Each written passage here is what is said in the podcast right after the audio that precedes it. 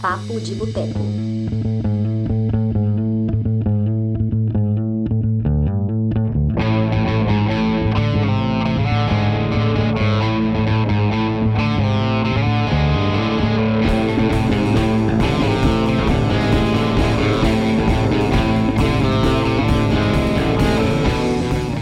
Olá, boa noite você. Estamos aqui entrando no ar com mais uma edição do Papo de Boteco, o nosso podcast semanal que a gente costumava falar só de cinema e agora a gente fala de muito mais. Hoje, claro, vamos falar de cinema mesmo. Meu nome é Túlio Dias, sou escritor, cofundador do Cinema de Boteco e quero convidar todo mundo aí para se inscrever no nosso canal, assinar aqui no Spotify também para ouvir todas as nossas edições. Né? Beijo, Dani, que está fazendo aí edição e hoje não vai participar aqui conosco. E o tema dessa edição será continuações melhores que os filmes originais. Será que isso é possível? Polêmica, polêmica, polêmicas à parte. Tenho o prazer de receber aqui nessa noite ele que já participou do nosso programa sobre games, Antônio Queiroz. Boa noite. Por favor, também se apresente para a galera que não acompanhou o programa. Poxa, boa noite. É, deixa eu começar aqui fazendo um registro saudoso é, da Dani, e, mas sei que pelo menos está se dedicando a outra atividade, é, que assim, é, pelo menos autoriza ela não estar aqui presente conosco hoje, ficando desde já, eu como bom advogado que sou, intimada para a próxima vez que eu estiver presente. Bom, Antônio, obrigado, obrigado pela, pelo convite. Quando a Dani soltou o tema, eu disse a ela que eu era quase que um um expert em continuações, como a gente estava falando ali antes no, no briefing, né? É porque a gente sempre, aqui no Brasil, principalmente nós adoradores de sessão da tarde, criados no sofá junto à sessão, vendo a sessão da tarde, a gente assistiu o primeiro filme esperando o segundo. Assim foi com Máquina Mortífera, assim foi com Um Tira da Pesada, é, Duro de Matar, então a gente assistia, a gente já sabia, eu tinha notícia que tinham dois, então você já assistia esperando dois. Hoje não, hoje continuação virou quase que uh, uma obrigação em Hollywood, principalmente nos cinemas, e agora aqui no Brasil, de pernas para o ar, um, dois, três, quatrocentos, né? E, e por aí vai, mas, cara, obrigado. Vamos falar polêmicas, se não tiver polêmica não tem graça e vamos falar um pouco aí sobre uh, as continuações melhores que originais, ou seja, quando o filho supera o pai. Vamos falar um pouco sobre isso hoje. Pois é, Antônio já deu aí a introdução, estamos vendo aí os comentários. Quero dar boa noite para Karen, para o Caio, para o Vitor. O Vitor comentou: olha a concorrência, Túlio no mesmo horário da Larissa Padrão. Pois é, né? A Lari está com o programa junto com a Caricinha que é as biscoiteiras, e hoje elas vão receber ninguém menos que o Otávio Gá. Então, assim, obrigado para todo mundo que está aqui e não foi lá conferir, porque concorrência é pesada essa. Antônio, me conta, é, você acha que é possível, mesmo com essa questão toda da expectativa que você falou, uma continuação de fato superar o filho, né, como você disse? E também queria que você falasse um pouquinho qual a sua visão sobre o que você acha que é a continuação mesmo. E depois eu faço uma complementação. É, a gente tem que fazer um recorte, né, tudo. Uh, primeiro porque continuação não é spin-off. Eu acho que são coisas completamente diferentes. Por exemplo, você não pode falar que Creed é uma continuação de Rock. Né? É. Uh, e que Better Call Saul é uma continuação de... Agora me fugiu aqui. Breaking Bad. A, a, Breaking Bad. Não, são descolou, são uma outra franquia. É, aí a minha sobrinha aí, beijo, viu, Brice? É, uma tá, atriz talentosíssima, que ainda vai se despertar já no, no, no teatro daqui a pouco para o cinema.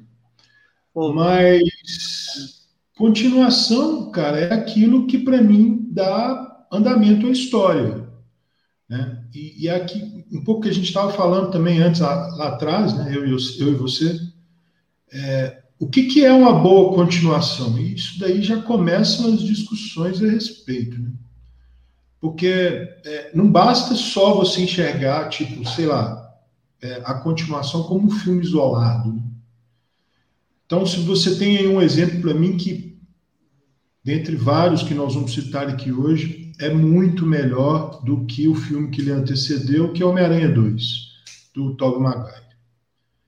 Se você assistir Homem-Aranha 2, se você um dia falar assim, vou assistir todos os Homem-Aranhas, o Homem-Aranha 2, como filme isolado, é muito melhor do que todos eles. Mas como continuação, é muito legal porque você vê o amadurecimento do Peter Parker. Né? É, e eu acho que Tobey Maguire faz isso de uma maneira brilhante. E da história. Né? Mas como filme, o uh, Homem-Aranha 2 é melhor do que o 1. Como filme, o De Volta para o Futuro 2 é tão bom quanto o 1.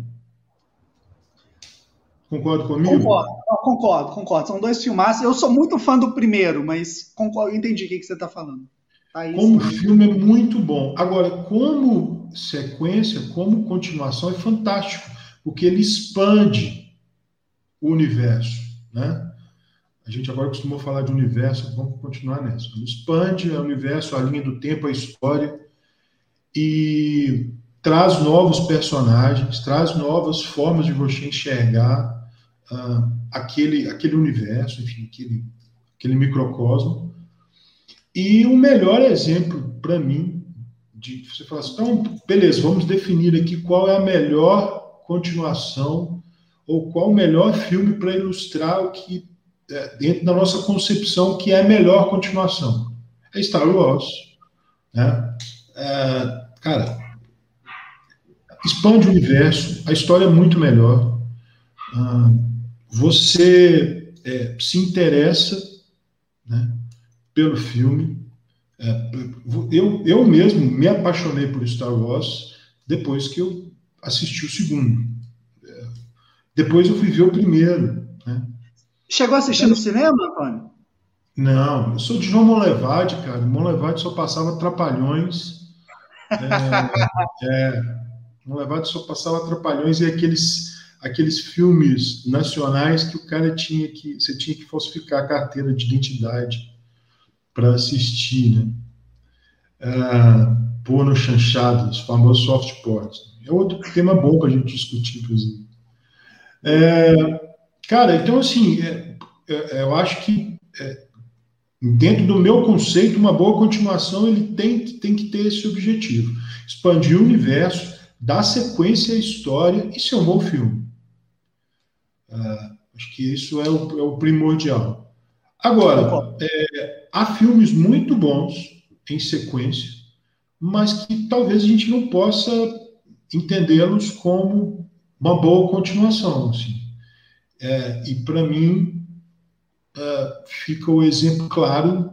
Eu sei que vou receber uma pancada de crítica, nós, nós já falamos isso lá atrás. É Alien 2. É, o Alien o 1 é fantástico. Eu, eu, tem certas coisas que deveriam ter parado no primeiro, né? De fato. Alien. Acabou. Parou. Doutor, você, você tocou aí num ponto. Você acha que é mais fácil acontecer de continuações serem piores do que os filmes originais e por que isso? Eu acho que é porque a gente deposita muita. Uh, uh, muita a gente acaba ficando frustrado, a gente deposita muita expectativa isso aí. É, sabe? É, por exemplo, nós falamos também lá atrás, né? E aí vamos falar de um, uh, de um filme brasileiro que fez muito sucesso, que é o Tropa de Elite. Eu fui pro 2 com o hype lá em cima, né? Achando que, é, pô, estava vendo ali um filme de ação, obviamente dentro do universo é, que eles se propuseram a, a, abordar. Então eu fui lá em cima, é, num hype altíssimo. Vi um bom filme, mas como continuação, é, não era um filme de ação. Você concorda comigo que é um outro gênero de filme? É outra Você... coisa, concordo plenamente. Ele rompeu, falou assim: olha, beleza, estou cortando o cordão umbilical aqui, não estou fazendo mais um favela movie, ou não estou mais fazendo aqui um filme de ação. estou querendo fazer um filme de drama, é, enfim, com um pouco de ação. Cara, não é tropa de elite isso, entendeu? É. Por outro lado, é, é, eu já fui surpreendido. Acho que foi no Twitter um colega falou de Capitão América 2, é, que é muito melhor do que o o 2. Não, não, Guerra Civil no 2. É o Soldado Invernal, filmaço. Soldado Invernal é muito melhor do que o 2. Né? Concordo. É, eu vou discordar da minha sobrinha aí, da Brice, que acabou de falar. Exterminador do Futuro 2 é muito melhor do que o 1. Exatamente. Ele vai estar aqui daqui a pouquinho, inclusive. Pelo simples fato de ter Guns N' Roses. Então, ele é muito melhor do que o 1. Né? Então, eu, é... eu gostei disso que você falou, porque, porra, na época do cinema em cena, quando a gente tinha o podcast, eu costumava falar bem de alguns filmes por conta da trilha sonora. Não, esse filme é muito bom porque tem Muse, ah, esse filme tem Foo Fighters. E assim, amarrava. E, cara, você tocou num ponto que, para mim, faz o filme, velho. Uma música, uma banda que a gente gosta, se tá no filme, a gente já tem um carinho especial. Legal você ter falado isso. Cara, é. Você, cara, eu, eu, a gente é dessa época, né, Túlio? Falo porque nós vivemos um pouco disso, dos anos 90. Cara, Sim. o clipe do Guns N' Roses é, passou no Fantástico. Era o último clipe que passava. Você não ia dormir sem vê-lo. Né? E, de repente, ele passa cenas fantásticas do filme. Quem não viu esse clipe, por favor. Quem não ouviu Guns N' Roses, eu, eu desculpa, você perdeu uma boa parte do rock. Mas é, quem não viu o clipe, cara, é, é fantástico. É, as, as, cenas, as melhores, a cena da, da Rosa, né? Que ele tira a escopeta da Rosa, tá lá. Então, assim, cara, é, me marca muito também. Né? Mas a gente vai falar desses outros filmes, então é só para a gente dar um recorte aqui para não ficar aparecendo. Vamos falar também de continuação ruim, tem muita. Eu acho que é muito, como disse, é muito mais fácil porque você deposita uma expectativa. E também tem um outro detalhe. Né? Cara, assim como futebol, game, qualquer outra coisa, cinema quer dinheiro. Então, muitas vezes, o cara se propõe a fazer o parte 2 ou 2. Agora, os prequels. O prequel também é um negócio que eu tenho muito problema. É, não tem um prequel que é bom. Né? É, então, assim, é, é, aí acaba, devia ter acabado ali, e seguir em frente, abre uma outra franquia, vida que segue. Mas vamos lá, vamos falar, vamos criar mais polêmica. Polêmica é bom, gosto de polêmica. É, ah. você tocou num ponto, Antônio, quando você falou do De Volta para o Futuro, aí a Bia até comentou aqui, falando que se a gente criticasse o Senhor dos Anéis, né, as duas torres, ela ia chorar, né? É. É, o Marcelo Seabra. O Marcelo Seabra, Antônio, era para estar tá aqui junto com a gente essa noite com o Rick. O Rick tem desculpa porque o Rick está passando mal, né? Mas o Marcelo Seabra está até assistindo ao programa. Tá de sacanagem comigo esse Marcelo Seabra. Vou dar na sua cara, né? Mas aqui, a pergunta é a seguinte. No caso de filmes como De Volta para o Futuro, Senhor dos Anéis, é, são obras né, concebidas como uma trilogia. É, afinal, a gente pode. Olha só, ele mandou coisa no celular, será? A gente pode julgar é, esses, as, as continuações desse filme como uma continuação mesmo ou tem que avaliar como produto completo? Cara, eu acho que a gente tem que continuar, porque vou dar um exemplo. É, Star Wars foi criado como franquia. Né? Foi concebido para ser uma franquia. Pode até que não ser naquele primeiro momento, mas é, quando as primeiras verdinhas apareceram, esse tornou-se objetivo. O Poderoso Chefão, que para mim é uma das melhores continuações ao lado do Star Wars, ele foi concebido como, como, como uma trilogia. Pelo menos a ideia era essa. Então, assim, é, eu acho que dá para a gente fazer esse recorte, sim. Né? Agora, não dá, por exemplo, no caso de Vingadores Ultimato, porque era para ser um filme só. E aí, de repente, nos aparece dois filmes. Muito legal, fantástico. Né? Não vi nada na minha vida em termos de cinema, mercado e marketing como, como vi uh, é, em, em Ultimato, em Vingadores. Mas é um filme só. Se você se dedicar ali a assistir o dia inteiro, né, as quase mais de quatro horas de Vingadores, você vai ver que ali não foi concebido para ser uma obra única. Então, assim, eu acho que a gente pode considerar, porque também tem os erros, né, tudo. É, cara, eu, eu não sou fã de Senhor dos Anéis, mas eu acho que o 2 está muito difícil, está muito distante de ser melhor que o 1. Um. Né? Eu acho que, para mim, o Senhor dos Anéis é o seguinte: é o retorno do rei no topo, as duas torres e a Sociedade do Anel. Eu faço o contrário. É, é assim, como eu te disse, eu não sou um fã, né, apaixonado por Senhor dos Anéis. Mas acho que, em termos de como filme, né, uh, você consegue fazer uma classificação ali, um tier list, agora que é a melhor de tudo. Tier list Matrix é outro também que tinha que ter parado no primeiro. É, Com certeza. List, é, de qual filme é melhor em Senhor dos Anéis. Matrix tinha que ter parado no primeiro. E estão inventando um quarto que. Puxa, né? Agora, tem jeito do 2 ser pior ainda do que o 1. Um, e piorar aquilo que já era ruim, por exemplo, no caso de Panteras. Então, nunca ache nada tão ruim que não possa piorar, já dizia Acho do... Não, oh, tem um exemplo, é, é, legal, é meio polêmico também, né? Eu gosto da franquia Velozes e Furiosos. Eu gosto do primeiro filme, o segundo tá ali. É, é, aquela coisa meio guilty pleasure, de certa forma. São filmes de ação ali eficientes, mas você ficava meio com vergonha, né? De falar, não, gosto de Velozes e Furiosos, porque na época, até o quarto filme, vai, era um filme meio underground. Aí veio o quinto filme, que para mim é o melhor, não sei se você vai concordar comigo, uhum. que foi no Rio, né? E, bicho, uhum. a, que a partir dali virou outra coisa. Né? Então ali é uma continuação, porra, o quinto filme que consegue ser melhor que o original. É, porque ali você vê uma escada, né, tudo. Você vê que os caras vão ampliando o universo. Isso, e é aí que eu volto a dizer, por isso que eu acho é, Star Wars realmente é, como o melhor exemplo de continuação, né? O Império, o que, que, que, que Star Wars é o melhor exemplo? Porque o que, que o Império Contra-Ataca faz? Ele não só nos explica muita coisa do primeiro,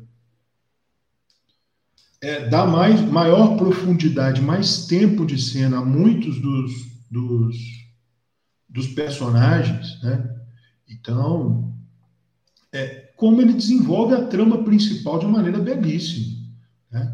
É, quem não vai aqui, quem nunca, é, quem vai esquecer a frase clássica, né? Eu sou seu pai. E não só isso, ele dá um gancho para o próximo filme. Isso é muito legal. Né? Ele deixar e um gancho. final também negativo, né? Sim. Né? O que se fez depois disso, tudo bem. É, até porque eu, eu sou fã de Star Wars, mas eu confesso que eu não consegui terminar de ver é, Os Últimos Jedi de tão ruim que é. Então, quem gosta, quem gosta de Ryan Johnson, beleza. Eu não gosto. Mesmo? Os Últimos Jedi você não gostou? Cara, eu não consegui terminar de ver o filme. Não Caraca. Consegui. Achei. É, é, eu não sei se é por. Enfim, não, não gostei. Eu gosto muito do universo, né? Obviamente, devorei Mandalorian. Estou é, jogando Star Wars Jedi no, no PS4. É um jogão muito legal. Mas, é, tipo, poxa, tem uma hora que você tem que deixar a caneta cair, sabe? E, e, ou então seguir por outro caminho. O que, para mim, o maior erro de Star Wars, principalmente dos últimos filmes, é de focar no clã Luke. Tá, esquece o Luke. É, legal, já ficou, tá no nosso coração, tá na nossa mente. Mas tem o universo é muito grande, né? E os outros filmes feitos fora da, é, da franquia, da franquia não, né, da trilogia, do, da, da do, do, linear, né, ah, são, mostram que Star Wars, Mandalorian está mostrando que Star Wars pode ser é, aproveitado das diversas maneiras possíveis. Né? Então, assim, é, eu acho que a continuação ela tem que. É, isso, Rogan, obrigado. A gente de vez em quando fala que os os nomes, alguma coisa, sou péssimo por isso. É, Então eu acho que a gente tem que levar em consideração que a continuação é boa quando ela bota o filme para frente, quando ela expande a franquia, sabe? É, não é só porque é um filme bom. Um Tira da Pesada bom é um filmaço, dois. É muito legal. Né? Sobretudo porque eu estava até lendo uma crítica mais cedo para tentar trazer algumas coisas é, diferentes aqui. Valeu, Bela, um abraço. É, e aí, cara, é, eu fui lembrar de um trilha, de um Tira da Pesada 2, é muito legal. Porque aí você vê que. É, você vê que ele está mais à vontade no, no papel, é, que as piadas correm muito mais soltas. Né? Agora, é, por sua vez, é, a gente acaba se decepcionando pela expectativa que a gente coloca no 2, que vai ser tão bom quanto o 1. Um, né? É, que para mim foi o caso de Matrix, por exemplo. Eu achei que Matrix 2 ia vir assim, arrebentando. Ah, Antônio, eu vou, eu vou discordar de você na questão do Matrix, porque assim, eu concordo com a questão da expectativa, mas o segundo filme é, não é uma questão da expectativa ser frustrada. Acho que o segundo, o terceiro filme, eles são medíocres mesmo, sabe? É, sei, cara. Não, na verdade, acho que eu não estou discordando, eu estou concordando mesmo. Né? É, isso que eu falar agora, você discordando de mim, não sei. E tudo bem, né? Cara, uma, um exemplo de continuação que a gente não falou aqui, eu vi o cartaz aqui agora que eu lembrei, é o Silêncio dos Inocentes.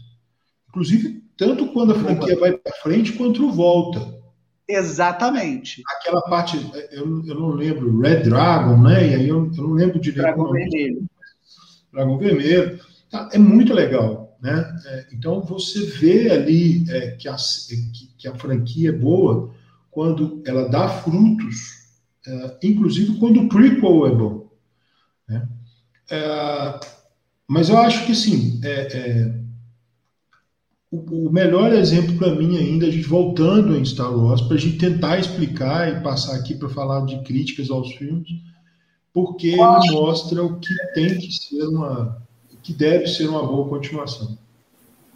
Ó, Antônio, temos aí a invasão do Marcelo Seabra, né, que decidiu dar as caras. E aí, pessoal, tudo bom? Antônio, beleza?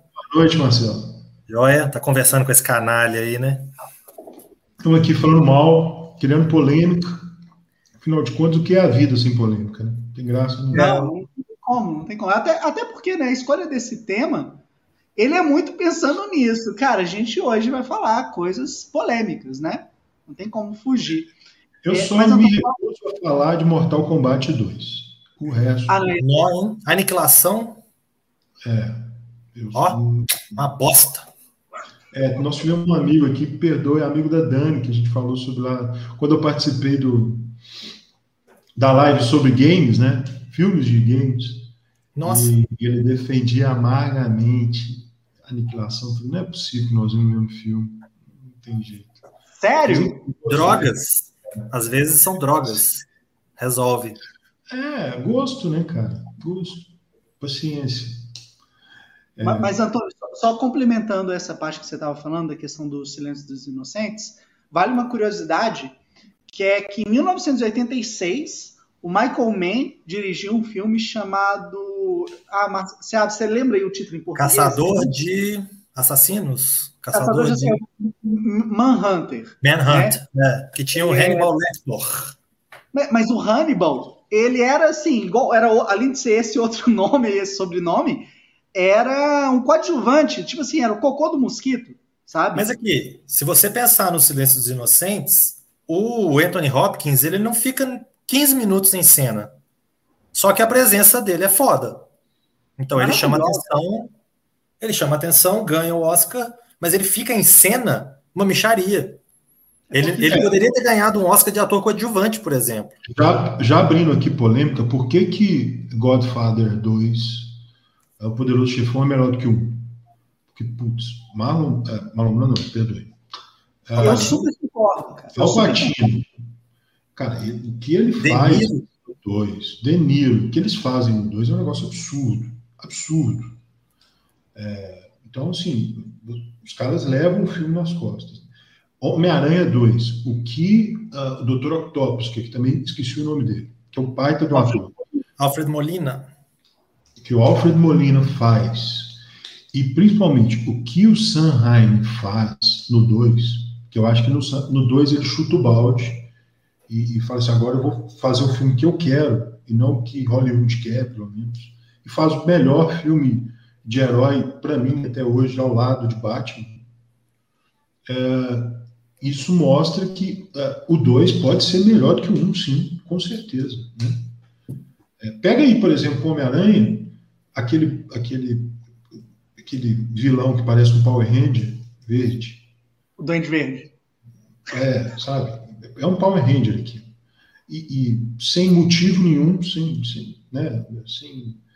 Obviamente a gente sabe as motivações do Duende Verde, quem gosta de HQ, quem gosta de Homem-Aranha sabe. É um filme legal também, porque apresenta é, o Homem-Aranha e apresenta o Tom Maguire, para mim é fantástico, mas o 2, como filme, é um filmaço.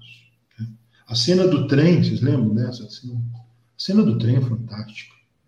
É, então, icônico que depois foi repetido, de certa maneira, foi repetido de volta para casa, né? naquela hora Sim. do barco. Aquilo dali, ele copiou a cena, obviamente, da mesma inspiração.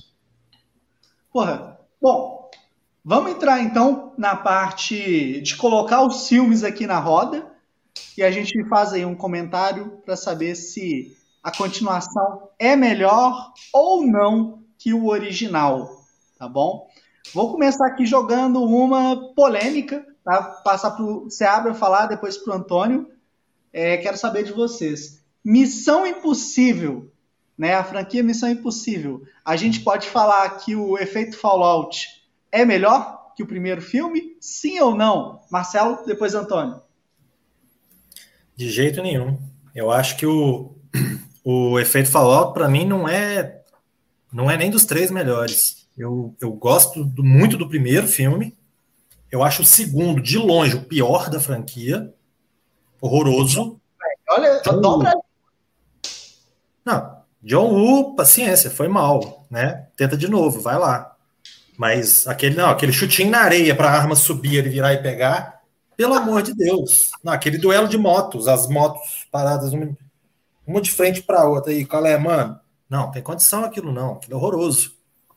O terceiro filme eu acho muito bacana, apesar de uma conclusão brusca, ele é muito bacana.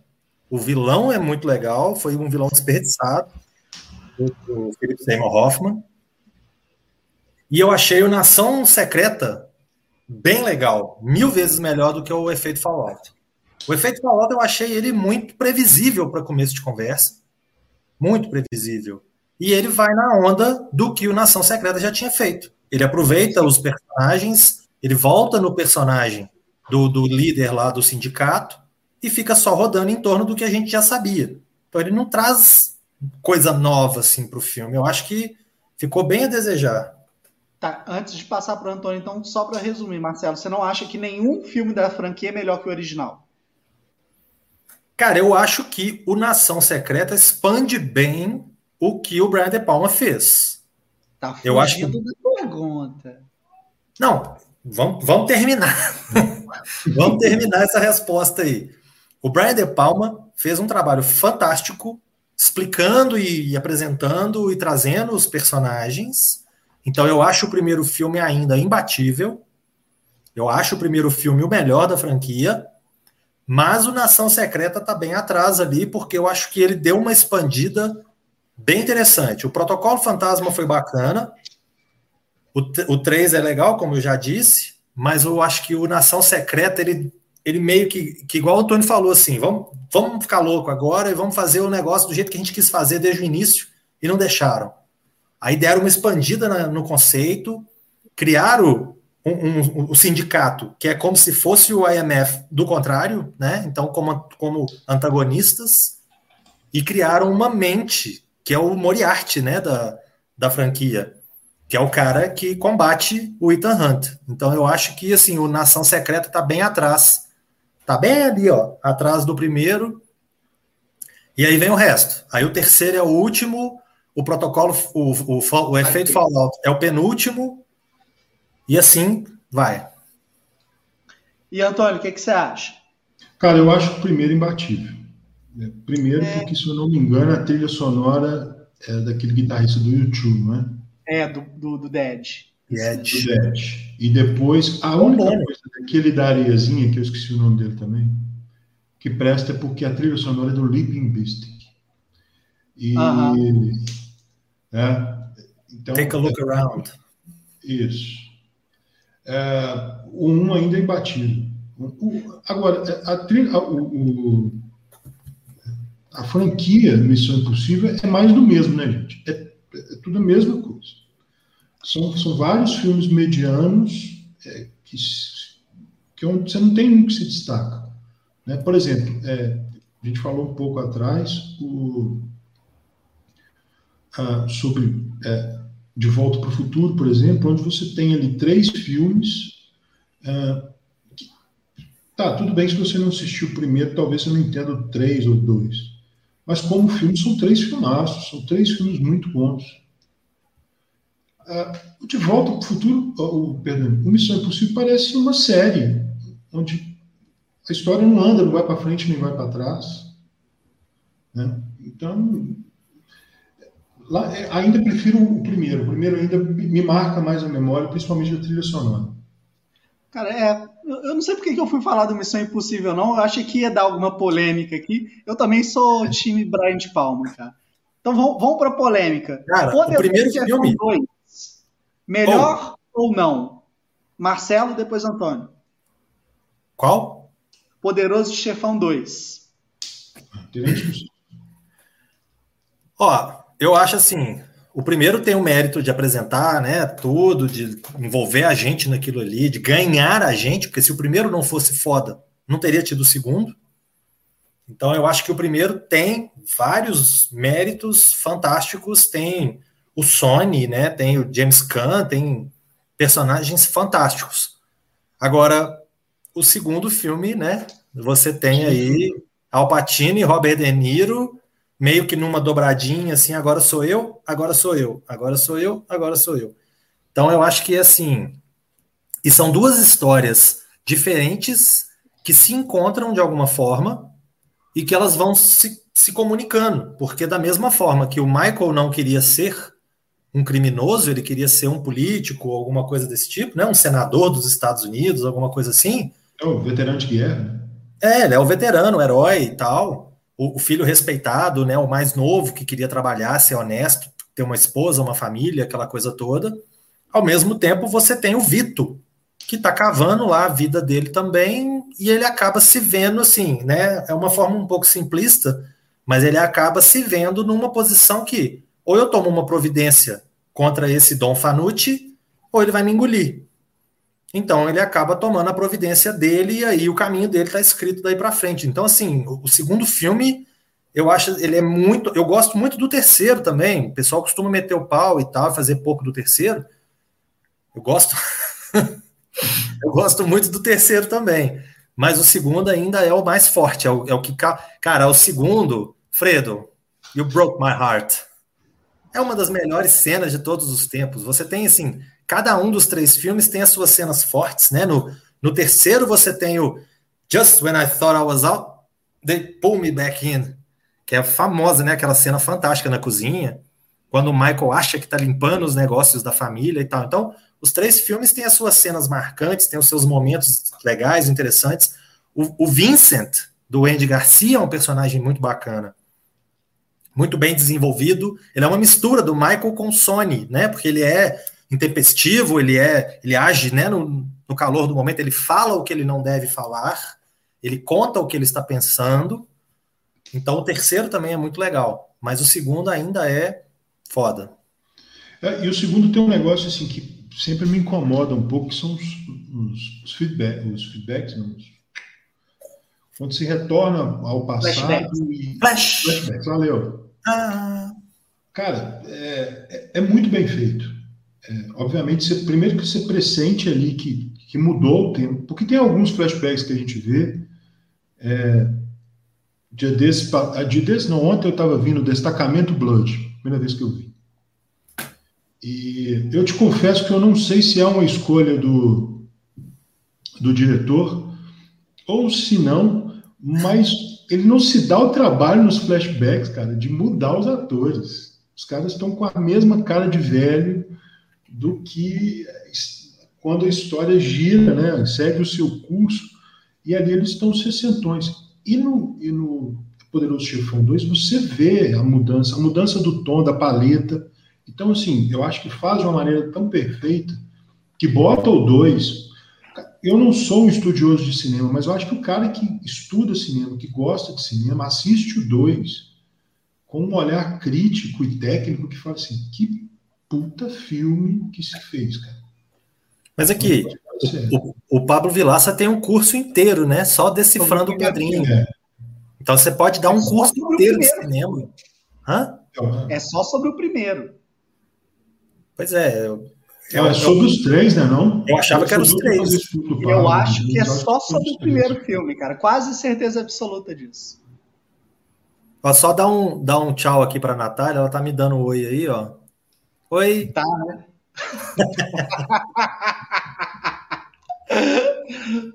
ó, Vai, trouxa. minha opinião sobre a questão do poderoso chefão é a seguinte. Eu amo de paixão os dois primeiros filmes eu tenho uma atração muito especial, eu gosto muito mais do segundo, exatamente por isso que vocês tocaram, essa questão da dobradinha Al Pacino Robert De Niro. O primeiro filme ele tem algo que para mim justifica, né, na hora que a gente vê ele em listas de melhores e não vê o segundo, que é a questão do Marlon Brando.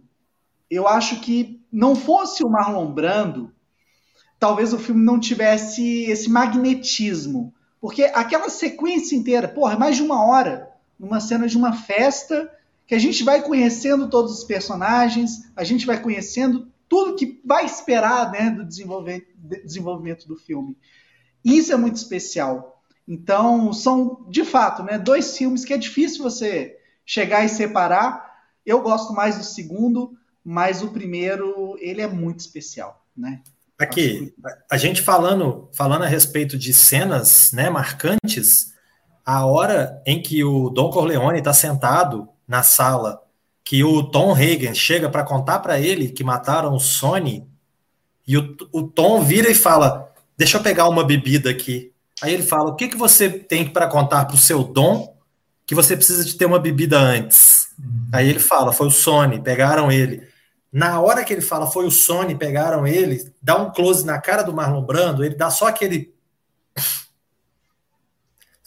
Cara, o cara não faz nada praticamente e você vê o desespero que ele tá. É foda, é fantástico. Só essa cena já merecia o Oscar de melhor ator.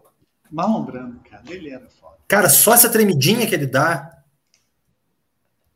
Ó, então vamos passar para um outro filme. É Operação França 2. Melhor ou não melhor que o primeiro filme? Antônio, depois o Marcelo. Cara, eu não assisti Operação França. Não viu? Veja, veja, não, veja. Filmaço. Não, não assisti. Não assisti. Isso que eu vou Marcelo deixar o Marcelo aí ficar à vontade. E depois eu complemento, então.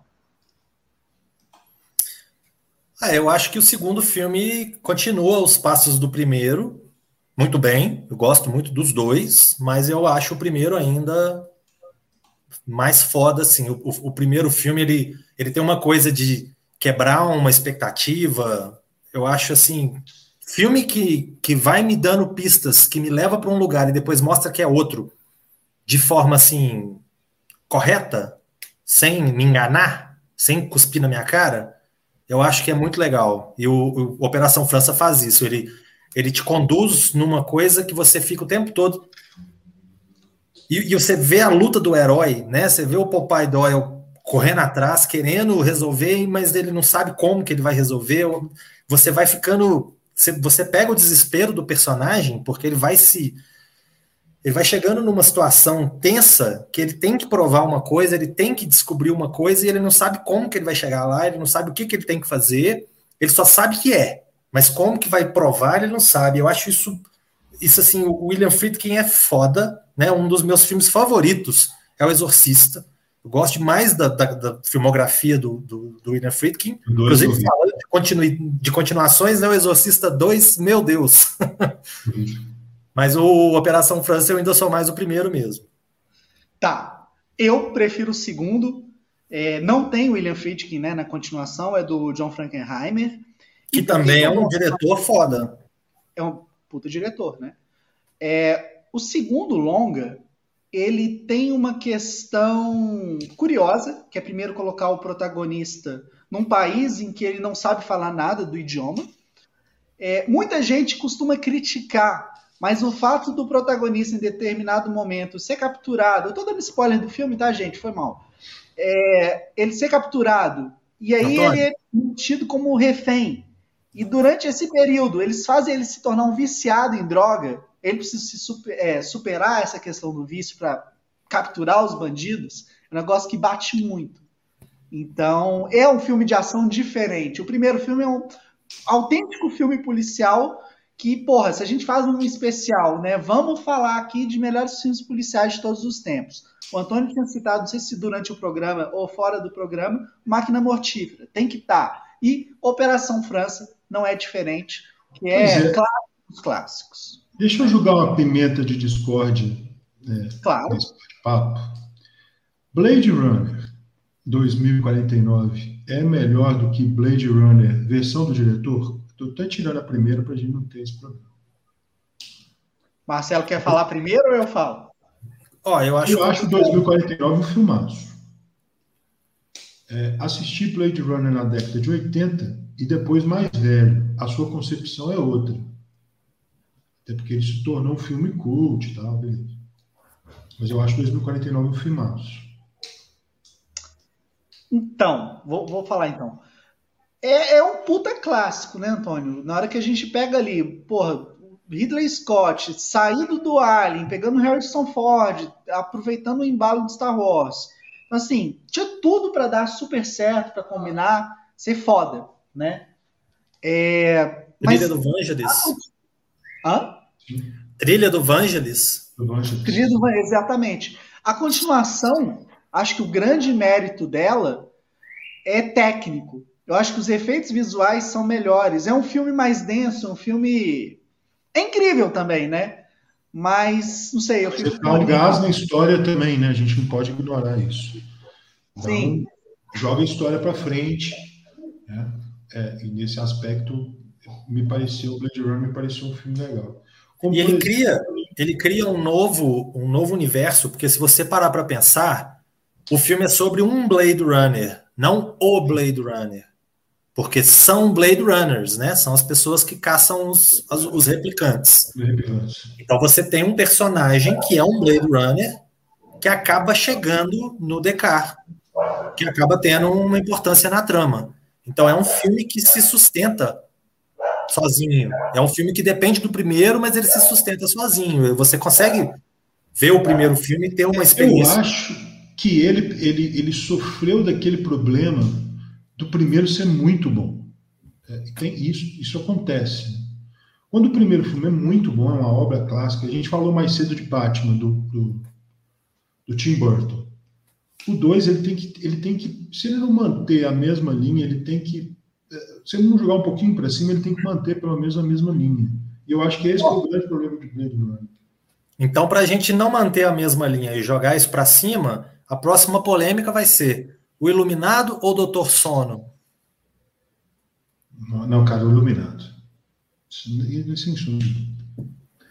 Eu assisti há pouco tempo, inclusive, o Iluminado de novo. E, e volto a dizer, não sou um crítico, não sou um estudioso de cinema. Mas é uma puta aula de cinema. Negócio assim, muito fora do. do, do... Doutor Sono é muito bom, mas é muito fora. É, é complicado comparar. É, eu não achei que fosse dar nenhuma polêmica, não, porque todo mundo vai com o iluminado mesmo. Mas ainda assim é bom só para lembrar que o Doutor Sono é Mas muito tem bom. algumas listas na internet, Marcelo, que consideram o Doutor Sono melhor do que o Iluminado, por incrível que pareça. Como tem é. algumas, algumas listas também na internet que colocam o Blade Runner 2049 na frente do Director's Cut. Cara, mas o Blade Runner eu ainda acho mais complicado comparar os dois filmes do que o Iluminado e o Doutor Sono, porque o, o Doutor Sono, por mais que ele seja obviamente um ótimo filme, o Iluminado, como você falou, é uma aula de cinema, não tem muito o que comparar. A gente, é, é, esse é o mesmo problema, por exemplo, do Alien. O primeiro é uma obra clássica de terror. Né? Uh, o segundo é um bom filme de ação de ficção científica. Até porque está na mão do James Cameron. Né? Dificilmente esse cara faz alguma coisa errada. Agora, é, comparar os dois fica muito complicado, porque o primeiro, tal qual o Iluminado, são dois filmaços. Então você começa num hype lá em cima. Né? Um exemplo aqui que nós não podemos deixar de falar, eu anotei aqui para falar, é Transpoint. O 2 é muito bom. É a mesma Sim. vibe, é, é, é, é, muito bom. Tanto o 1 um quanto o 2 são muito bons. E o 1 um é um filmaço. O 1 um é um filmaço. É, então, ali na mesma. Acho que esse mérito do segundo filme, eu acho que ele vai mais pro escambo da comédia. Eu, gost... eu ri muito no segundo. E o primeiro, ele não é tão engraçado assim, é real, né? Mas ele também mexe com a nostalgia da gente, né? Quem assistiu Sim. Transpoint né, e vibrou naquela época com o filme, que era um filme à frente do seu tempo, no 2, cara, você quer ver, com perdão da expressão, você quer ver os caras se ferrar. É isso que você quer, é o que você está esperando. Né? Então, assim, é, é, mas é um baita filme, né? É um baita filme também. E mais uma polêmica aqui: Mad Max, que a gente não pode esquecer. O 2 é imbatível é imbatível. Né? Melhor que o Estrada da Fúria? Mesmo que só entra, entram dois e só sai um. Nós não podemos esquecer isso. Hum, é, mas tá, mas quando você pega o Estrada da Fúria? Não, é ótimo filme. Mas. Cara, eu lembro de moleque passando esse filme nas, na nossa época, da década de. final da década de 80 e 90, onde censura era um Censura e bom senso ficavam em segundo plano quando o assunto era diversão. É, e você via Mad Max três horas da tarde depois do almoço. e o sangue espirrando na tela. Né? Lembra da cena do, do bumerangue? Aquilo para mim é emblemático. Então, assim, é, Mad Max 2 é muito melhor do que o 1. O 1 é um bom filme, um filme fantástico. Mas o 2, eu acho que o 1 um e o 2 são basicamente o mesmo filme, mas o 2 tem mais dinheiro, tem mais orçamento. Tem e eu acho que assim, o, o, o George Miller conseguiu corrigir às vezes algumas coisas do primeiro, algumas coisas assim, e ele conseguiu desenvolver o segundo melhor. Ele conseguiu criar um universo mais coeso no segundo filme. Eu acho o segundo funciona melhor sozinho, tanto que ele foi lançado nos Estados Unidos como The Road Warrior. Uhum. No título não tinha nenhuma ligação com Mad Max. Uhum. É como se fosse um filme independente. Eu acredito que muita gente deve ter visto ele sem ter visto o primeiro. Ô, Marcelo, isso aí me lembra Uma Noite Alucinante, né? Também Sim. conhecido como A Morte do Demônio, que o Sam Raimi dirigiu o primeiro filme e quando ele fez o segundo, o mesmo cara tinha mais grana, ele repetiu a história do primeiro, né? Mas não fez um filme tão bom igual o primeiro. Eu gosto mais do primeiro também. Não fez, não, tem, pelo amor de Deus. É, não fez um filme tão bom como o primeiro. Eu não gosto muito de nenhum deles. What the fuck, mano? Como assim, velho? Sorry. Meu Deus. É, eu bom, gosto. Um exemplo bom é Batman. O, o... É, a gente vai falar do Batman daqui a pouco, mas antes tem um outro aqui. Quero começar com o Antônio. E eu vou fazer diferente no caso desse. Quero saber do Antônio depois do Marcelo por que Exterminador do Futuro 2 é muito melhor que o Exterminador do Futuro 1. Então, primeiro, porque tem Guns N' Roses, nós já pontuamos isso. Então a gente já parte dessa premissa uh, sobre da trilha sonora.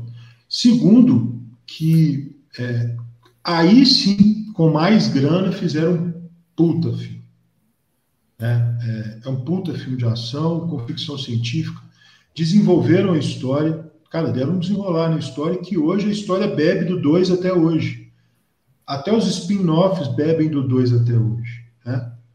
É, e tem, cara, Schwarzenegger no, no, no seu melhor momento. E tinha um anti-herói que também era muito legal. Então, assim, e, e cenas icônicas, né, cara? A cena do, é, do caminhão, da perseguição do caminhão, a, a cena do, do é, dele tirando a arma da, das rosas, as rosas caindo, hasta la vista, baby, cara. Então, assim, é, não tem nem como comparar. É, uma coisa que eu acho que é importante reforçar aqui também, você falou até que no segundo filme tem mais dinheiro, aquela coisa toda, mas tem mais recurso tecnológico também. Sim. E eu acho que isso é, um, é uma chave para o segundo filme. Porque o segundo filme, ele acaba dependendo muito, o personagem T-1000, ele depende muito de efeitos visuais. Então, se você não tem dinheiro ou se você não tem tecnologia, você não consegue fazer o segundo filme. O, o, o James Cameron, ele é um cara que ele sempre está pensando numa coisa que não existe. Então, ele tem que criar a tecnologia para ele conseguir fazer o filme que ele quer fazer. Ele, ele, ele, primeiro ele quer, ele sabe onde que ele quer chegar. Depois ele descobre como que ele vai chegar. Então, para ele fazer o segundo filme, o segundo filme é um filme que eu acho que a palavra para definir ele é ambição. O, o, segundo filme ele é muito mais ambicioso do que o primeiro. O primeiro conta uma história. O primeiro tem efeitos bem mais simples, né? O, surge um cara peladão lá no meio da rua e pronto. Então ele, ele é muito mais simples, ele é muito mais um filme policial dos anos 80 que tem como pano de fundo uma viagem no tempo. Mas no fim das contas, você tem um cara tentando salvar uma mulher, obviamente eles se apaixonam, e ao mesmo tempo você tem um psicopata querendo matar os dois. E por algum motivo o psicopata é um robô do futuro. Mas é um filme policial, né? Ele é, um, ele é mais um filme policial, com a cara dos anos 80, com aquela cara de chuva negra, com aquela cara de The Punisher, do Dolph Lundgren, é aquela cara de um filme mais cru, mais na rua, né? E aí o 2 você já vem, já vem com um blockbuster. Você já tem uma cara completamente diferente. O 2, você já tem um Schwarzenegger que era um astro. É, no, e o 2 tem um negócio muito legal que talvez tenha sido isso que faz também do 2 ser melhor do que o 1. Um. O Schwarzenegger fica muito mais à vontade como é, herói do que como vilão. Sim. É, ele ficou muito mais à vontade comigo. Deixa eu só mandar um abraço aí para o Plauto, grande amigo que entrou. Alex Costa, realmente Sympathy for the Devil com Guns N' Roses é melhor do que com Rolling Stones. Discordo. É... Polêmicas. Polêmicas, inclusive, do Mad Max está jurando que está rolando aqui até agora, gente. Mas é, essa polêmica não tem graça. Né? Mas eu acho que o 2 é muito bom. Inclusive, tinha que ter parado no 2 parava ali no 2, acabou. Concordo. Tinha que ter parado no 2. Aqui, Olha, também, ó, só, só para aproveitar o momento aqui, já que o Antônio aproveitou, para esclarecer para a Bia Braga que está perguntando, isso aqui é uma APA do Saruê. É um chopp Saruê. Eu não sei exatamente qual é a fábrica, não, mas é vendido no bar chamado Saruê e é muito bom. E eu queria mandar um abraço para o meu amigo Rodrigo Piolho, que é aniversário dele hoje, colaborador do Pipoqueiro, meu fiel escutado. Rodrigo. Túlio, inclusive, já o conhece, já vimos alguns filmes juntos. Felicidades. Aí, aí sim. Cara, deixa eu perguntar outra coisa polêmica aqui para vocês. Eu acho Mas... que isso não está na lista do Túlio. X-Men 2 é melhor que um? Sim. Sim. Também acho. O 1, um, cara. É, sem dúvida. O, o, o que, que rola para mim no 1? Quando ele foi lançado, ele teve aquela coisa especial de ser uma novidade, né? Vamos lembrar que na época, filme de herói tinha sido o Blade, né? Ignorando aqui os filmes do Super-Homem e os filmes do Batman, tá? Dos anos 90. E o Blade é, 2 também é melhor. É bom. O Blade 2 também é melhor, concordo. Então, o primeiro... É o Boy 2 é melhor. Ele tem a coisa da, da discussão clássica mesmo, né? Dos preconceitos contra minorias, tem essa reflexão. Mas na hora que chega o segundo filme, é um filme de ação muito mais completo. Aquela introdução com o Noturno na Casa Branca, velho. Até é hoje é épico aquilo. Então eu sou mais o dois também. É o filme ele expande bem o universo. Eu acho que também mais um exemplo de que os caras estão à vontade com o que fazem. Quando o cara está à vontade com a franquia na mão, É um negócio Mantém a, a, liberdade criativa do estúdio, né? Aí o papel. É, que, é um, que, que é uma coisa assim, que, por exemplo, é, você vê que é, em outras situações, como a gente falou aqui de Blade, Hellboy, quando o cara está à vontade dentro da franquia, vai tranquilo. O problema dessas franquias que custam muito dinheiro para produzir é que o primeiro filme precisa dar retorno. Então o cara às vezes fica um pouco cauteloso na hora de fazer o primeiro filme. Um cara como o Guilherme Del Toro, por exemplo, vai fazer um Hellboy. Aposto que ele teve muita ideia que ele pensou: ah, não, isso não vão aprovar, isso não vão deixar passar, isso vão cortar. Eu posso até filmar, mas vão cortar na sala de edição, ou então vai ficar muito caro. Às vezes vai ficar muito caro, às vezes é putaria, não vai passar, às vezes é violência, não vai passar. Então tem coisas que às vezes o cara corta com medo do que, que vai acontecer, porque se ele não fizer sucesso no primeiro, ele não chega no segundo. Aí quando ele chega no segundo, ele já tem mais moral. E aí dentro de moral encaixa dinheiro e encaixa liberdade criativa. Vocês acham que é isso que aconteceu com Matrix? Porque eu acho que viraram para os Wachowskis e falaram assim, olha, toma todo o dinheiro que você quiser, vai. Mundo, e saiu aquilo. Concordo. Não é ruim, mas é sem graça, é chato. Concordo.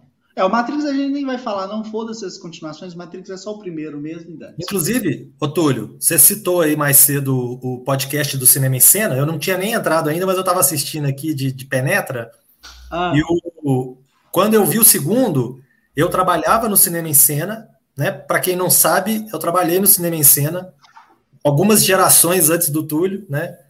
Quando, quando o Antônio fala aí, ô Túlio, nós na década de 80, não, o Túlio não está incluído nisso aí, não. O Túlio é mais novo, só tem cara de velho, ele está só derrubado. é, lembrando que o cinema, em cena também é, o cinema em cena é tão antigo que antigamente você tinha o omelete e o cinema em cena. Você não tinha. Tinha o Epipoca, cara. Tinha o Epipoca. É, e a gente é, batia de frente com o Ipipoca e eu ficava olhando, a gente dava as notícias e eu entrava no Ipipoca e eu olhava para o Renato e falava assim: ah lá, ó, babacas, não deram essa notícia ainda, a gente já. A gente já falou que o Christian Bale vai ser o Batman, e eles não. Ah lá, demoraram uma hora e quarenta para falar que o Christian Bale ia ser o Batman, a gente já estava lá há muito tempo. Então, já é bem antigo já. Acho doido, acho doido. Olha e só. Aqui, e eu estava falando a respeito do Matrix 2, eu e o Renato combinamos um dia, porque a primeira sessão ia ser meio-dia. E a gente começava a trabalhar meio-dia. Aí a gente combinou de ir ver o filme primeiro e depois ficar até mais tarde para compensar o horário. Aí nós ficamos até 8 horas da noite no, na IC para poder fazer o cinema em cena. Porra, Mas nós vimos. para vocês não, velho, que vacilo. Nós vimos na primeira sessão comercial, que foi meio-dia, no Shopping Cidade. Nossa, eu lembro de ter visto esse filme sair tão desanimado, tão desanimado quanto eu saí de Tropa de Elite 2.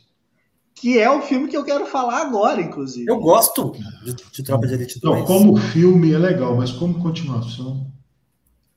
Então, Antônio, desenvolve mais essa parte, mas antes, eu, eu é... só queria fazer uma introduçãozinha. O Marcelo citou a questão do sucesso do primeiro filme e no caso do Tropa de Elite foi um sucesso totalmente inesperado. É, e é muito curioso como, mesmo com todo esse sucesso, essa continuação é totalmente diferente do primeiro filme. Né? Pois é, aí o meu comentário eu gostaria de transformar uma pergunta para vocês, que vocês são mais técnicos, têm mais conhecimento de cinema do que eu. Vocês não acham que viraram para o Padilha, ou o Padilha ficou receoso de falar assim, porque houve uma onda de favela movie, da qual Tropa de Elite não se distancia muito dela. Eu acho que de, alguém deve ter assoviado no ouvido do Padilha, enfim, ou algo do tipo, falar assim, cara, é, descola disso. Vamos tentar fazer dentro, dentro dessa temática, dentro disso que você já abordou, vamos tentar fazer é, algo diferente, porque é, não se esperava uma continuação do Tropa de Elite, a verdade é essa. Né? É, era para ele, pelo menos, que se até onde se sabe, era para ter parado no 1. Um. Mas quando veio o 2, né, é, inclusive é o 2 que abre a porta para o Padilha seguir um caminho que depois vai culminar lá no mecanismo. Né? É, ele segue a linha, pelo menos é essa, é muito parecida com a linha do 2. por isso que eu acho que, assim, se a gente for considerar o Tropa de Elite 1 como um filme de ação, o filme, primeiro filme, um dos primeiros filmes brasileiros de ação, o 2 é uma continuação, mas não dá continuidade à ação, não expande o universo, que a gente tem falado muito disso. Mas, enfim, fica aí para vocês. A questão técnica, o que, que vocês acham, principalmente de roteiro. Marcelo, quer falar? Bom, antes de mais nada, neste momento, Alexandre Costa, eu estaria mostrando o dedo para o senhor, mas não vou fazer isso aqui em respeito a todo mundo que está aqui assistindo, né? Pelo comentário.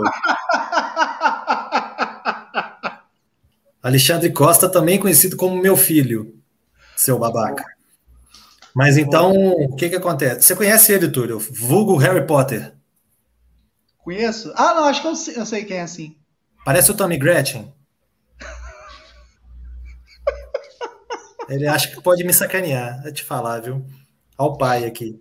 Mas eu acho assim, a questão do, do, do Tropa de Elite, o, o, o Padilha, primeiro, né? Eu acho que a primeira coisa que tem que se falar é que o Padilha, eu, eu acho ele uma pessoa politicamente confusa. Ele tem uma cabeça que não, não encaixa, ele não é coerente. Ele fala uma coisa, ele quer dizer ele é outra. Centro, Hã? Ele é de centro. Aham. Depende Sei. de onde você olha, né, tudo. Aham. Depende de onde se olha ele, ele é de centro. A questão, a questão que eu acho. Mecanismo. Eu acho assim, ele fez um filme que era perfeitamente cabível uma continuação e é, Tino. Eu acho que ele, assim, ele fez um filme que ele é, é perfeitamente cabível uma continuação, só que ele viu o seguinte: os caras estão ficando mais velhos. É a mesma coisa de você pensar assim.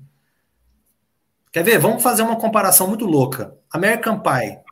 Você faz um primeiro filme que todo mundo é adolescente, doidão, querendo festa, drogas e rock and roll e tal. Aí, à medida que os filmes vão avançando, você tem os caras mais adultos, pai de família, aquela coisa toda e tal. É meio isso que acontece com Tropa de Elite. Eu acho que o primeiro filme é o pau quebrando, todo mundo na rua, é, tia Anastácia, sei lá que quer que tá tocando lá na trilha sonora, aquele pau quebrando todo e tal. Tijuana. Tijuana, é. E aí. Boa trilha sonora, inclusive. É, e aí, né, casa muito bem com o filme e tal. E aí, quando chega no segundo filme, você já tem uns personagens desgostosos, porque é o que acontece. O cara entra idealista, né? Os dois personagens no Tropa de Elite 1, o Neto e o Matias, né? Era Neto e Matias, né? Isso. Os dois são idealistas, os dois acham que vão mudar o Brasil, os dois acham que vão ser os policiais que vão resolver tudo e tal. E aí chega no final, que, que eles começam a ver, e principalmente no 2, que eles já veem que a coisa não é bem assim, e que o próprio Nascimento começa a ver que ele tem culpa na situação que está acontecendo na cidade. Ele achou que estava fazendo uma coisa boa, ele achou que estava defendendo a cidade e tudo mais, mas ele ajudou a crescer as milícias, ele ajudou a, a, a fundar e a dar arma e tudo mais para as milícias. Eu acho que assim, o segundo filme é um filme desgostoso, é um filme que assim, puta merda, o que, que a gente foi fazer da nossa vida? Por que, que a gente está aqui? Onde que a gente foi chegar? Mas é um filme confuso também. E aí entra a história do Fraga, né? Que podia ser Freixo. Entra aquela, aquela trama política toda do cara tentando bater, e aí ele sofre atentado e aquela coisa toda. É um pouco do reflexo do Brasil. Aí que entra a questão das, das ideias do Padilha serem confusas, porque ele parece estar tá querendo defender um lado mais à direita, mas ele não consegue porque ele vê que não tem condição. Aí ele chega num ponto que ele começa a defender um lado mais à esquerda, mesmo não sendo a praia dele. Então fica uma coisa meio assim. Talvez por isso o tom fique, fique um pouco indefinido. Mas o segundo filme tem um tom de desilusão que eu acho muito legal. Então, eu entendo isso que você está falando. Eu acho que é perfeitamente cabível, né, pensar assim. Só que pelo que eu entendi do que o Antônio disse, é quando a gente pega, por exemplo, Máquina Mortífera 2, Duro de Matar 2. É, é, esses filmes, eles seguem um pouco a lógica do que é estabelecido no original. No expandem, né? Elite, oi? Eles expandem o primeiro. Eles expandem o primeiro. No caso do Tropa de Elite, é uma ruptura com o primeiro. Não é um filme. É um filme de ação? É. mas não é tão ação igual o primeiro. Né? Não, é um filme mais dois filmes completamente diferentes. São dois filmes completamente diferentes. O primeiro e o segundo, as propostas são diferentes e isso traduz realmente um pouco da confusão do olhar do Padilha a respeito disso, que já estava no Robocop, vamos ser sinceros. O Robocop também é muito, ele, ele tropeça nas próprias, nos próprios temas que ele pretende abordar. Mas tem uma outra coisa que é, talvez seja interessante a gente destacar, que essas franquias também, principalmente quando as continuações é, seguem uma linha, elas sofrem pelo esgotamento. Né? É, e eu acho que o problema do, do Tropa de Elite é que se ele tivesse terminado no primeiro filme, até abordado é, com os mesmos personagens, aquela situação em outro, nem trataríamos aqui como uma continuação. Máquina Mortífera, você tem, por exemplo, uma expansão dentro de uma linha, mas que sofre do problema do esgotamento. Então, quando essa, essa, essa franquia ela acaba perdendo até mais o que dizer, ou do que mais dizer, aí você cai aí, tipo Veloz e Furiosa, que agora vai ser no espaço. né? Essas coisas absurdas que a gente vê aí. Cara, o Jason já foi para o espaço, por que, que o Dom não iria? Dom Toreto? Jason já foi para o espaço e já enfrentou o Fred. É um é? astronauta é? furioso. Aqui, Bom, uma continuação que a gente pode falar que é bem mais legal, ou no sentido do slasher, pelo menos, é a Sexta-feira 13, né? o 2 tem o Jason, o primeiro tem a mãe. Eu achei Mas que foi a hora do pesadelo. Eu acho dois a hora do eu acho dois da hora do pesadelo melhor do que um. Então, é. Antônio, na hora do pesadelo, o pessoal fala muito do terceiro filme, que chama, se eu não me engano, Guerreiros do Sono. Os Guerreiros do Sonho. É, eu, eu confesso que não lembro, cara. Dream então, Warriors. É legal. É, eu tenho mais memória dos, do, do, segundo e do terceiro do que do primeiro. Ah, então, por, por, incrível que pareça, eu tenho mais memória do. Filme, filme de terror, né? Eu acho que é injusto, porque eles fazem um primeiro filme sensacional e as continuações são muito baseadas no sucesso do primeiro. Então, assim, é um negócio extremamente comercial. Eu acho que Masterchef vai ajudar nisso aí. Mas acho que uma grande exceção de continuação melhor que o original, no caso de franquias de terror, é o Atividade Paranormal 3. Se for, né? O problema é que chega no 3, já perdeu muita gente como eu, né? Que só viu o primeiro. Então, sem chance de eu ver parano... Atividade Paranormal é, 7. O inimigo é, agora é outro. É, é, mas o 3 é melhor, por incrível que pareça. Eu não vi. Aqui agora, lembrando aqui de franquias de terror, uma que eu acho o primeiro filme muito bom, muito foda, mas que eu ainda gosto mais do segundo, é o Candyman. Eu acho o segundo filme mais forte. Não filme sei se eu vi. Ele ajuda a construir mais a mitologia do personagem, ele leva o personagem mais à frente. Eu acho que o, o fato do primeiro ter feito sucesso faz com que, assim, pô, se a gente for fazer uma, uma sequência, a gente precisa estabelecer melhor essa história. A gente precisa falar mais, assim, quem ele é, o que, que ele quer e tudo mais. Então, eu acho o, o Candyman legal. Não, com relação a Rambo, não. Com relação eu prefiro. Também sou o primeiro. É, eu prefiro um Plauto. Eu gosto muito de você, mas eu prefiro um. um amigos, amigos, filmes à parte. É, a, a Ed está pedindo para a gente falar dos Jogos Mortais, mas também é o caso do primeiro filme ser muito melhor que todas as continuações. Né? Eu acho que Jogos Mortais, a gente já falou isso, tá? Jogos Mortais, Velozes e Furiosos, é, é aquela coisa assim, é, é, é, filmes, franquias que poderiam ser séries. É, mantém a mesma linha, bom ou ruim, mas mantém a mesma linha, talvez um pico ali, mas continua a mesma coisa. Ó, Vamos entrar então aqui na reta final. Os últimos dois filmes para a gente comentar. É... Vamos falar lá, Império Contra-Ataca, Antônio. Por que ele é melhor que Uma Nova Esperança? Depois o Marcelo complementa. Porque é uma aula de cinema, de marketing. É... e porque é o melhor filme da série, da franquia inteira, do que se fala em Star Wars. Se o cara assistir só o Império Contra-Ataque e não assistir mais nada de Star Wars, ele já vai ficar fã. Compensação, se ele assistir, sei lá, os últimos Jedi, ele vai pensar, será que eu continuo a assistir? É, eu acho fantástico, porque não só pega o gancho do primeiro, expande, deixa o gancho para o terceiro e para todo esse universo que a gente está vendo. Cara, pensa bem, imagine se não tivesse esse filme, não existiria Mandalorian. Só isso que eu quero dizer. Pronto. Você está sem áudio, Túlio. É, Túlio. Pode, Bom, pode então tá. falar, pode falar. Bom, eu acho assim, a primeira coisa que a gente tem para pensar nesse caso é que o vilão ele tem muito mais apelo do que o herói. A gente fala muito mais do Hannibal Lecter com 15 minutos de cena do que da Clarice Starling com o filme Sim. todo. Então acaba que o que, que acontece? No primeiro filme, na, na, na Uma Nova Esperança, o Darth Vader era nada mais, nada menos que um capanga do Império. Ele era só um capanga que dominava ali uma técnica que os outros não dominavam. Né? O grande vilão ali você tem o Moff Tarkin, né? o Peter Cushing, foda pra caralho. Uhum. Mas a figura do Darth Vader é muito icônica, é muito forte. Ah, o então, Yoda, né, cara? Você vê o Yoda, né? É, você tem baitas personagens.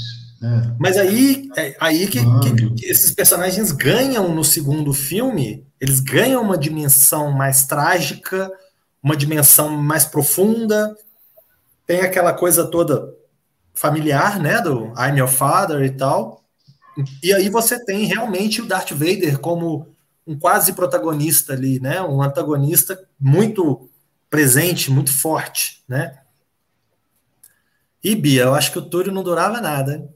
Ia ser o primeiro a morrer. Primeiro a gente cortava o cabelo dele, depois a gente passava a faca na, na garganta dele.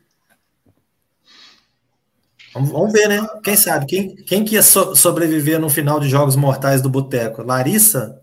Será? Ah, isso, com certeza, com certeza. Larissa parece que é osso duro de roer, né? Eu acho é, que ela... a Larissa matar todo mundo, com certeza. Cara, pra galera que gosta de Jogos Mortais, eu assisti um seriado coreano na Netflix, O Mundo de Alice. Assista. É melhor do que Jogos Mortais. Aliás, filme de terror, ultimamente a Coreia sabe fazer e está dando de mil a zero. Aqui Aí os americanos copiam depois, né? É, Exatamente. Exatamente. Mas aqui, eu acho que a questão do, do Império é essa. fazer um, um parênteses aqui. Falaram de Kill Bill 2. Kill Bill 2 é daqueles casos que, para mim, não é uma continuação, mas é o primeiro filme cortado, tipo Ultimato. É. Sim. É uma coisa só. É, Exatamente. É bom. Apesar de Quentin Tarantino considera como dois filmes, né? Mas, Sim. enfim. Falaram para ele considerar, ele considerou. É, é porque ele quer é. chegar na contagem rápida para aposentadoria, né? Ele tá roubando já. Ó, o último filme, então, acho que não poderia deixar de ser. Por que, que o Batman Begins não consegue ser tão bom quanto o Cavaleiro das Trevas? Marcelo, depois o Antônio. Cavaleiro das Trevas tem um elemento que o Batman Begins não tem. Hum.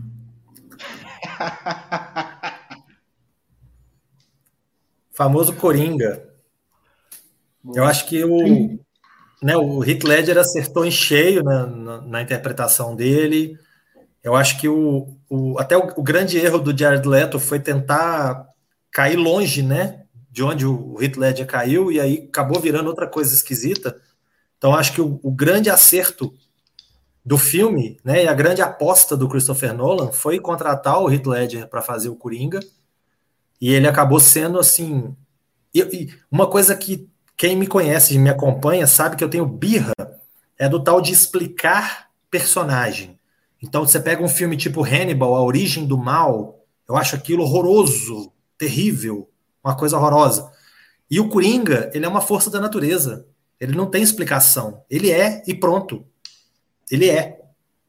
Então, eu acho assim, o, O Coringa, a hora que ele vira pro Batman e fala: Te matar? Eu não quero te matar. O que, que seria de mim se eu te matasse? Tipo assim, eu existo por você. A gente é a, a mesma moeda.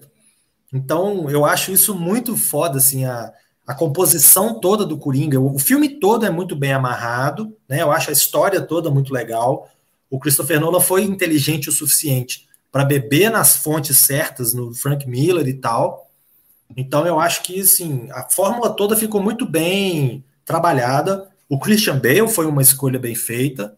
O primeiro filme é muito legal, mas o segundo, ele eu, eu, eu acho que o grande mérito dos segundos filmes de trilogias ou de franquias em geral é eu não preciso mais apresentar nada. Eu já posso pegar no meio do caminho e tocar o. Cara, o filme já começa num assalto fantástico que, que apresenta o personagem para você. Você já tá com a pulga atrás da orelha, porque no primeiro filme já teve o, a cartinha do Coringa. Então você já sabe que no segundo filme vai ter o Coringa. Aí tem toda uma campanha de marketing, tem trailer, etc e tal. Você só escuta a tela preta e a risada no fundo. Você fala, porra, esse cara vai ser melhor do que o Mark Hamill como Coringa dos desenhos que para mim até então era o melhor Coringa.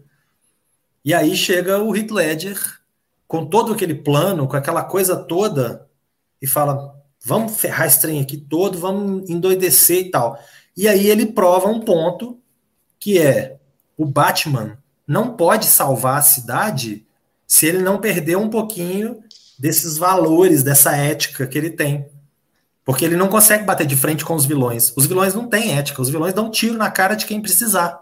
E o Batman não, o Batman tem aquela, aquele freio dele. Aí entra aquele ponto que para mim é o ponto do Cavaleiro das Trevas, que é o ponto fraco, que é a questão dele decidir entre os dois navios lá no final, que para mim ficou uma coisa meio Batman eternamente. Mas o, o filme como um todo, né, isso não enfraquece o filme, não estou tirando o mérito do filme. Batman Cavaleiro das Trevas, para mim, é um dos melhores filmes de todos os tempos. Não estou falando de quadrinho. Para mim, ele é foda. Eu Uma pegadinha, Marcelo, rapidinho, desculpa te interromper, mas você fala que ele é um dos melhores filmes de todos os tempos.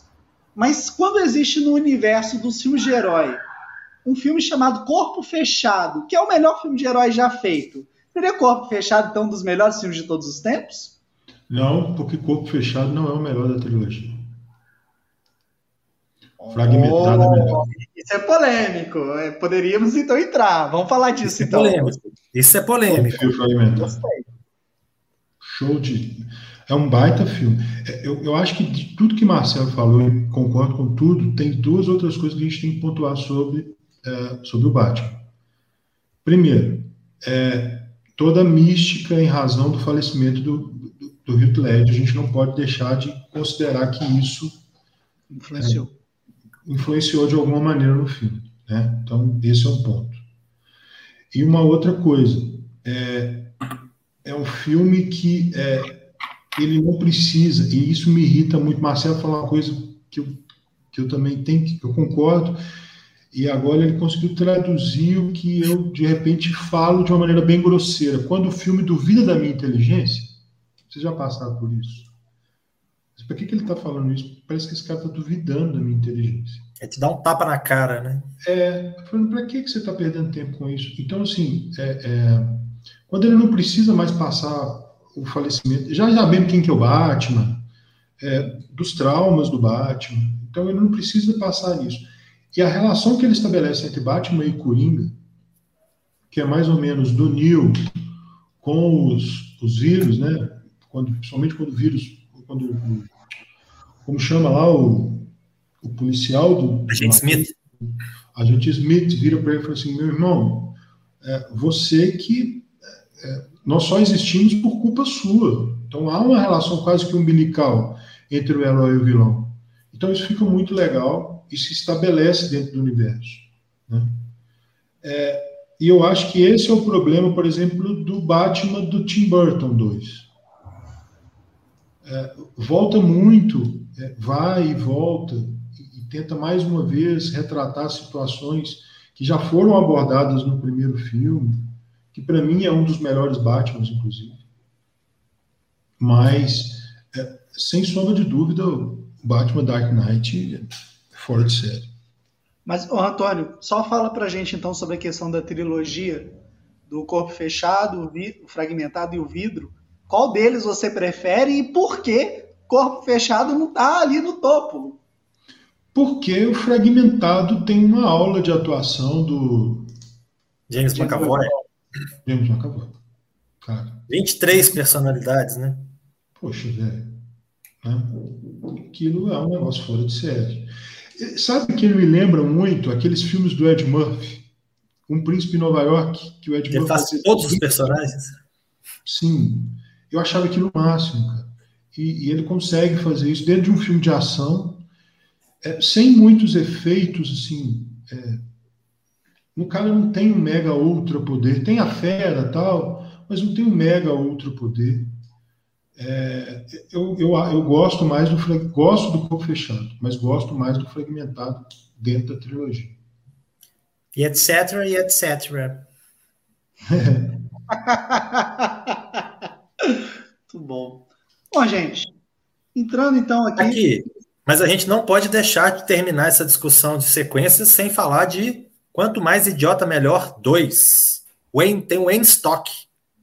Cara, Boa, boa lembrança. Primeiro filme, você tem os personagens sendo apresentados, o Wayne's World lá, o Wayne, o Gart. E aí no segundo filme eles vão fazer um festival de música. E aí tem o Jim Morrison, tem o índio com a tanga no rabo. É engraçado pra caralho. É muito bom, real. real. Tem uma roqueira linda, que eu esqueci o nome dela, ela vai aparecer depois em, em American Pie. Ai. Que faz a roqueira. É a Cassandra? Tia Carreri? É, não, é, eu, eu, não me lembro o nome dela, mas também. A namorada do Wayne?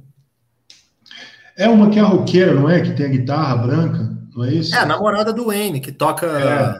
Blitzstreak Bop. É, não, Blitzstreak Bop não, é Ballroom Blitz. É, é a tia Carreri, a atriz. Ela faz a Cassandra no filme. Né? Que o Rob Lowe é o empresário dela. Eu, eu, assisti esse filme, por incrível que pareça, que é uma curiosidade, naqueles né? long plays, você lembra? Eu já falei que mais cedo que eu sou de Monlevade, uma cidade bem pequenininha, só tinha um cara em Monlevade que tinha aqueles, aquela mídia. Foi, foi, o primeiro e único filme que eu acho que eu assisti. Foi, nessa mídia foi, foi quanto mais jovem, melhor. Outra coisa que não podemos esquecer aqui, gente, que está no, no vibe, também está na hype, é Karate Kid, né? O 2, embora um seja um filme muito bom, estabelece a franquia e tal, até os spin-offs, o 2 também é muito bom, como filme que se propõe a ser o primeiro. Estou falando que é um baita filme. Mas dentro daquilo que propõe o primeiro, Karate Kid 2 é um bom filme. O 3 não, o 4 nem se fala, mas o 2 é um bom filme. Eu vou ser muito sincero, eu lembro mal mal do primeiro, cara. O segundo ele vai pro Japão. Sim. É, tem a cena de Okinawa. Somiag bêbado, não é possível que vocês não lembrem do Somiag bêbado. Não lembro, cara. Cara, eu, Somiag bêbado. Eu vi o filme tudo, velho, mas não lembro, cara. A, a, terceira temporada agora de Cobra Kai retoma o segundo filme, porque Sim. traz de volta os, os, personagens do núcleo japonês e tal. Inclusive a brincadeira do, é. Ah, mas eu ainda Mas prefiro uma última, uma última pergunta. Qual é o sentimento de vocês quanto a Avatar 2? Tô ansioso. Tô com medo. Sabe por que, eu tô ansioso? Porque é o James Cameron. A gente criou uma aura, isso significa criar expectativa em cima do trabalho do James Cameron, porque ele demora muito para fazer filme e quando ele faz é sempre uma revolução. Então, eu não sei até que ponto a gente pode realmente acreditar que Avatar 2 vai ser revolucionário como foi Avatar, um sucesso estrondoso como foi o Titanic, o próprio Avatar, né? Mas é o James Cameron, cara. Eu, eu fico ansioso pela questão dos efeitos visuais. Eu acho que vem alguma coisa boa por aí. Cara, mas eu não, eu não, eu não consigo, eu não consigo ter essa coisa com um filme que para mim é vazio. Então, o filme parece que o James Cameron é um cara que já fez o Exterminador do Futuro, já fez Aliens, já fez O Segredo do Abismo, ele já fez filmes tão bacanas, tão legais. Titanic, aí, né, velho? Você não vai falar de Titanic? Não, Jack, não vou falar de Titanic. Haveria, vocês sabem que haveria Titanic 2, né? pelo menos se propôs a tentativa. De, eu não sei o que, que eles iam fazer, mas haveria a proposta de Titanic 2 dentro de umas dessas necessidades que Hollywood tem de faturar cada vez mais. É graças ao bom Deus abortar essa ideia, né? Sim. Não, tem um trailer, gente. Tem um trailer falso. Tem um trailer ah. falso que é maravilhoso. O Jack, o personagem do Leonardo DiCaprio, ele aparece e ele é descongelado, mano. É o Jurassic Park. Capitão América, né? Esse filme que você está falando, Túlio, é Capitão América. Você deve Não é? É. Ah, mas aqui, eu, eu acho assim, essa questão do, do, do, Avatar, eu acho ele um filme muito vazio, muito técnica pela técnica, que tem seu mérito, é legal de você ver certas coisas criadas e tal, mas não, não me pega, não. Eu, eu, sinceramente, eu não me lembro de Avatar direito. Eu não sei o que, que acontece, eu não me lembro. Para eu ver o segundo, eu vou ter que ver o primeiro de novo, porque para mim tanto faz, tanto fez. É igual aquele. Tem um filme que o James Cameron produziu, ele não é o diretor, mas ele produziu. Um filme que tem até crítica no pipoqueiro e eu não lembro. eu vi a é? crítica. Hã? O Abismo? Não, não chama isso, não. Chama. Santuário. Ah, não, eu não lembro. Santuário. É Santuário? É. Cara, Muito eu vi o filme, eu escrevi a crítica do filme, eu publiquei e tal, discuti o filme na época, e eu não lembro do filme, porque assim. Ah, graça, não estava fazendo nada. Ele tem, ele tem inovações técnicas, ele tem a questão de filmar embaixo do oceano, aquela coisa toda e tal. Mas e aí? E aí? Você quer fazer um documentário, você faz um documentário, aí é mais legal. Agora, você criar uma historinha meia boca só para poder mostrar avanço tecnológico, eu acho uma palhaçada. Então, Concordo. uma coisa é você assim, porra, ele chegou lá, fez o Exterminador do Futuro 2 com os recursos técnicos todos que tinha na época e tal, fantástico. Agora, ele acabou chegando num nível de chatice que ele começa a criar muita coisa, muita coisa legal para você ter uma história, para você ter alguma coisa, algum ponto onde você quer chegar, beleza. Mas ficar só nessa questão, essa... para citar Túlio Dias, isso é uma masturbação mental. um professor Como é que é? A vida é bela, a vida pode ser bela, né? Que é um filmaço também. Palhaço. Bom, gente, quero agradecer a presença de vocês. Vamos lá para as palavras finais, começando do Antônio, depois do Marcelo. E é isso. Cara, primeiro, mais uma vez, obrigado. Abraço, Dani. Sempre que chamar, eu estou aí. É, eu gostaria só de aproveitar esse tempinho para deixar o meu abraço a todo mundo que está nos acompanhando, ao Túlio, ao Marcelo. Cara, é muito legal falar de cinema, é muito legal falar de cultura pop, principalmente em época como essa que a gente está vivendo, que tudo é tão pesado que até o reality show é pesado. Né? E, cara, só algumas menções honrosas. É, eu não posso deixar de lembrar de Gremlins 2, Boa. Fantástico. É, eu, não, né, eu não posso é, também deixar de falar de Superman 2. Rock, que obviamente o primeiro é uma obra-prima, mas o 2 expande a mitologia com a luta do Creed. E, cara, aqui nos mundos dos games que eu amo, né, é, e que eu também não posso deixar de mencionar, se Hollywood quer buscar como fazer uma continuação de sucesso, é, vá saber o que é The Last of Us 2, que é uma baita continuação, uma reviravolta, e, cara, estoura a nossa cabeça. Túlio, abraço, Marcelo, abraço, torcendo aí para ser chamado novamente para a gente bater esse bate-papo sobre cinema, sobre cultura pop, trazendo um pouquinho mais de leveza para a turma aí. Não, Cara, muito obrigado mesmo. Aí a gente perguntou, né? Rock, uma obra-prima? É uma obra-prima.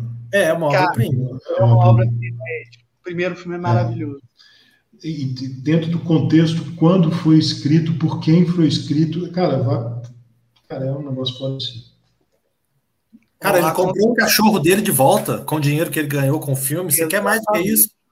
Só essa história de bastidor já vale o filme todo, cara. Mas, Marcelo, e aí, palavras finais?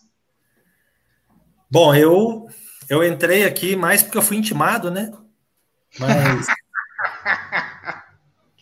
Eu falei com o Túlio que eu não ia conseguir chegar em, a tempo, né, de participar, e acabou que eu cheguei, e aí eu mandei a mensagem, ele não viu, e aí ficou nessa coisa e tal. Eu falei, ah, não, os dois já estão ali de boa, tranquilo, deixa o pau quebrar.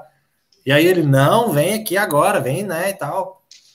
E vocês começaram falando sobre a questão da música no filme, né, do, do Guns N' Roses no, no Exterminador do Futuro 2. Na hora eu pensei assim, opa, peraí, tem no Pipoqueiro, né?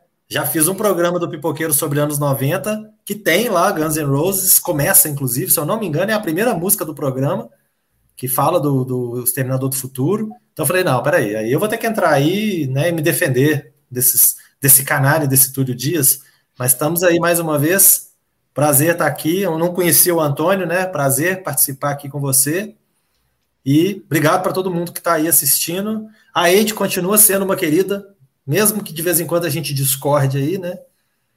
E já percebi que a Bia Braga tem um gosto bom para cerveja. Agradeço a presença do Alexandre Costa também, meu, meu filho querido. E valeu, até a próxima. Doido. Bom, gente, quero agradecer né, o Antônio, indicação aí da Dani, participou com a gente aqui pela segunda vez. Um prazer, tá, Antônio, te conhecer, trocar ideia com você. Muito foda. É, Marcelo, também, como sempre, né, muito bom e a todo mundo que dedicou aí uma hora, 30 minutos, né? A gente sabe que o tempo nosso é muito precioso mesmo, e o fato de vocês terem investido o tempo de vocês aqui conosco nessa noite significa muito para mim, tá? Então, muito obrigado. E semana que vem a gente está de volta com mais uma edição do nosso podcast. Ainda estamos ali na dúvida sobre o tema. Pode ser uma discussão sobre fetiches, ali muito embalado pela questão do Armie Hammer né, e seu canibalismo esquisito. É, mas a gente não sabe ainda qual que vai ser o tema.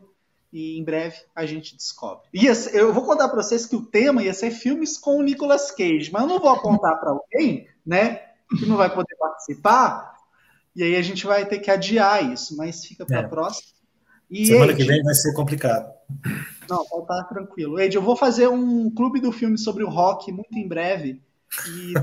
Lembrando que ontem saiu a notícia de que Face a Face vai ser regravado. Então, então, o Meu Adam Deus. o diretor, ele falou que vai ser uma espécie de continuação. Não vai ser um remake, ah, não. Isso que me como é que vai funcionar. Será que vai ter o de outra volta? Cara, eu acho que vai ser uma coisa meio mundo perdido, né? Do Jurassic Park, o próprio Despertar da Força. Eles vão fazer uma refilmagem, mas sem desconsiderar o que já aconteceu, sabe? Acho que deve ser nessa onda. Vai ter o fantasma de Nicolas Cage. Já pensou? Dia, né? Imagina, ia ser doido demais. Então, gente, ó, valeu, boa noite a todo mundo. Valeu. Bom descanso e é nóis. É nóis. Você ouviu Papo de Boteco.